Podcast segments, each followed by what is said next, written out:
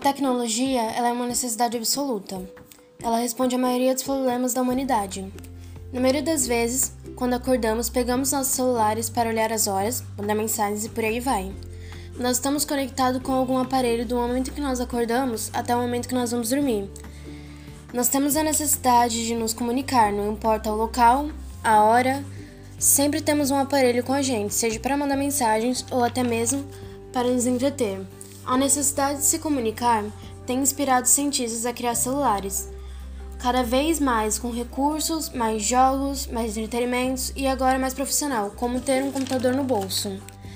A tecnologia é mundial. Pode morar no Brasil e estar em uma ligação com alguém da Inglaterra, da África e até mesmo do Japão.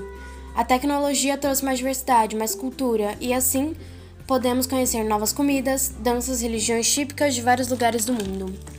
Mas quando falamos de tecnologia, não estamos só falando de celulares, computadores, notebooks. Também estamos falando sobre raio-x, foguetes, microscópios e etc.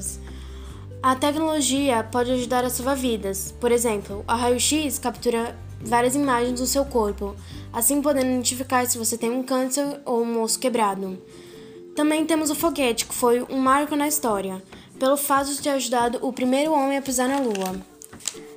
Mesmo que a tecnologia ajude na diversidade, na cultura, na comunicação e no entretenimento, sem a moderação do uso da tecnologia, ela pode ser prejudicial tanto na saúde mental, tanto na vida social, como também na sua saúde.